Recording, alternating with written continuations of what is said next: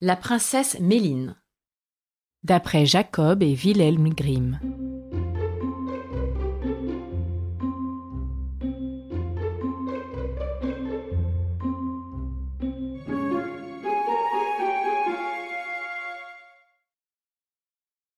Il était une fois un roi. Il avait un fils qui avait demandé la main de la fille d'un roi puissant. Elle s'appelait Méline et était admirablement belle. Mais son père avait refusé la demande du prince, car il avait déjà décidé de donner la main de sa fille à un autre prince. Or, les deux jeunes gens s'aimaient d'un amour tendre. Je ne veux que lui, déclara Méline, et je n'en épouserai aucun autre. Le père se fâcha et fit construire une tour à l'intérieur de laquelle pas un seul rayon de soleil ni la lueur de la lune ne pouvaient passer, et il dit. Tu seras enfermé dans cette tour pendant sept ans. Ensuite, je viendrai pour voir si ton obstination et ton entêtement ont été brisés. On apporta dans la tour à manger et à boire pour sept ans, et Méline et sa femme de chambre y furent emmenées et emmurées.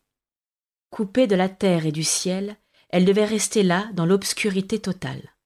Le prince venait souvent près de la tour et appelait Méline par son nom, mais le mur épais ne laissait pas passer sa voix. Et le temps passa, et selon la quantité de nourriture et d'eau qui restait, Méline et sa femme de chambre devinèrent que les sept années touchaient à leur fin.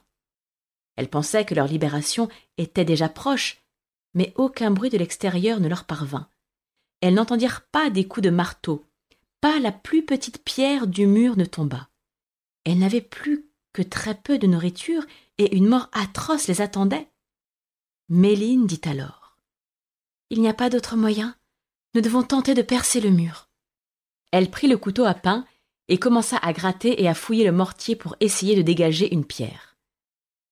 Lorsqu'elle était fatiguée, sa femme de chambre la remplaçait. Elles travaillèrent ainsi longtemps, jusqu'à ce qu'elles arrivassent à détacher une pierre, puis une deuxième, puis une troisième, et au bout de trois jours, elles purent percevoir le premier rayon de soleil. Finalement, la brèche fut suffisamment grande pour qu'elle puisse voir dehors. Le ciel était d'un bleu magnifique et une brise fraîche les salua. Mais quel spectacle s'offrait à leurs yeux Du palais lui-même, il ne restait que des ruines.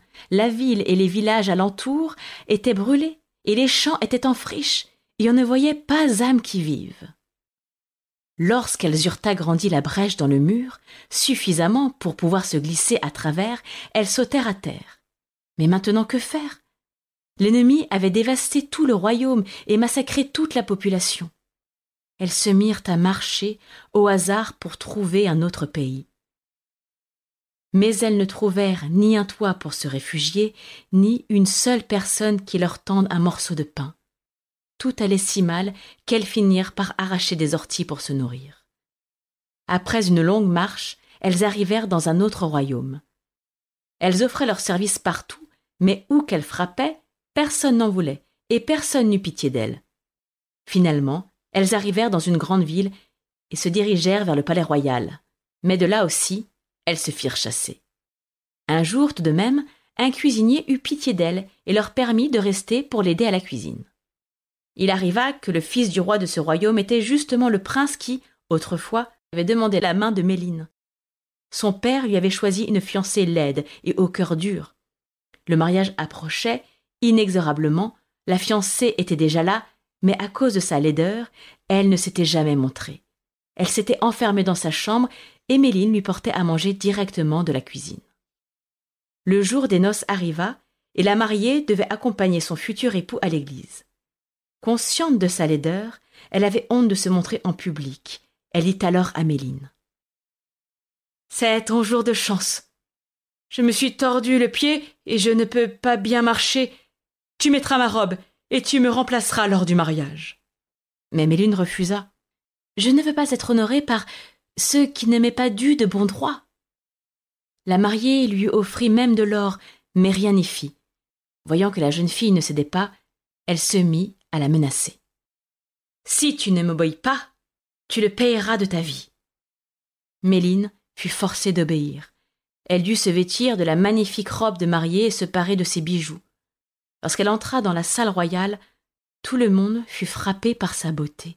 Le roi dit à son fils C'est la mariée que je t'ai choisie et que tu conduiras à l'hôtel. Le marié fut frappé d'étonnement. C'est le portrait même de Méline, pensa-t-il. Si je ne savais pas que ma bien-aimée est enfermée depuis des années dans sa tour, et qu'elle est peut-être même déjà morte, je croirais, ma foi, que je l'ai devant moi. Il offrit son bras à la mariée et la conduisit à l'église. Des orties poussaient près de la route, et Méline leur dit Ortie, petite plante gracieuse, tu m'as l'air bien soucieuse. Ne t'inquiète pas, je n'ai pas oublié le temps du chagrin refoulé, le temps où tu fus ma seule pitance, peu douce et crue, mais en abondance. Qu'est-ce que tu dis? demanda le prince. Rien, rien, répondit-elle. Je pensais seulement à la princesse Méline. Le marié fut surpris que sa fiancée connût Méline, mais il se tut. Ils passèrent près du cimetière, et lorsqu'ils arrivèrent devant l'escalier de l'église, Méline dit Supportez-moi les marches, Souffrez que je vous emprunte, de la mariée qui n'en est pas une, écoutez la complainte. Que disais-tu? Demanda le prince. Rien. Je pensais seulement à la princesse Méline. La connais-tu? Mais non, rétorqua-t-elle. Comment pourrais-je la connaître? Mais j'ai entendu parler d'elle. Ils s'arrêtèrent devant la porte de l'église et Méline dit Oh, toi, la grande porte, que je passe supporte, de la mariée qui n'en est pas une, écoute la demande infime. Et maintenant, qu'est-ce que tu viens de dire? S'étonna le prince. Oh. Je pensais encore à la princesse Méline, répondit-elle. Le marié prit un collier de très grande valeur et le lui passa au cou. Ils entrèrent dans l'église et devant l'autel, le prêtre lia leurs mains et les maria. Sur le chemin du retour, Méline ne prononça pas un mot. De retour au palais, elle courut aussitôt dans la chambre de la mariée, ôta la belle robe, rangea les bijoux et remit sa chemise grise. Elle ne garda que le collier que le marié lui avait passé autour du cou devant l'église. La nuit tomba et la mariée devait être conduite dans la chambre du prince.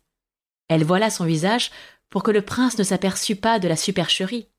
Dès que tous furent partis, le prince demanda Qu'as-tu dit aux orties près de la route Quelles orties? s'étonna la mariée. Je ne parle pas aux orties. Si. Tu leur as parlé. Tu n'es pas la vraie mariée, dit le prince. Mais la mariée trouva la parade. Attends, s'écria-t-elle. Ma femme de chambre. J'appelle, car dans mes pensées lit-elle. Elle sortit de la chambre et s'en prit à Méline. Servante, qu'as-tu dit aux orties près de la route? Je n'ai dit que cela. Ortie, petite plante gracieuse, tu m'as l'air bien soucieuse.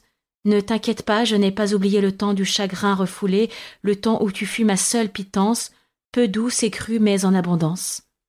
La mariée retourna dans la chambre du prince. Ça y est, crie-t-elle. Je me rappelle maintenant de ce que j'ai dit aux orties. Et elle répéta les paroles qu'elle venait d'entendre. Et qu'as-tu dit aux marches de l'église lorsque nous les montions? demanda à nouveau le prince. Aux marches de l'église? s'étonna la mariée. Je ne parle jamais aux marches. Tu n'es donc pas la vraie mariée. Et la mariée dit promptement Ma femme de chambre. J'appelle, car dans mes pensées lit-elle. Elle sortit par la porte en courant et s'en prit de nouveau à Méline. Servante, qu'as-tu dit aux marches devant l'église? Je leur ai dit simplement Supportez-moi, les marches, souffrez que je vous emprunte, de la mariée qui n'en est pas une, écoutez la complainte. Cela te coûtera la vie, l'avertit la mariée, mais elle retourna vite auprès du prince pour lui expliquer. Ça y est, je sais ce que j'ai dit à l'escalier. Et elle répéta ce que la jeune fille lui avait dit. Et qu'as-tu dit à la porte de l'église? La porte de l'église? S'affola la mariée. Je ne parle pas aux portes. Tu n'es donc pas la vraie mariée. Elle sortit en courant et elle harcela Méline à nouveau. Servante, qu'avais-tu à raconter à la porte de l'église? Je ne lui ai rien raconté.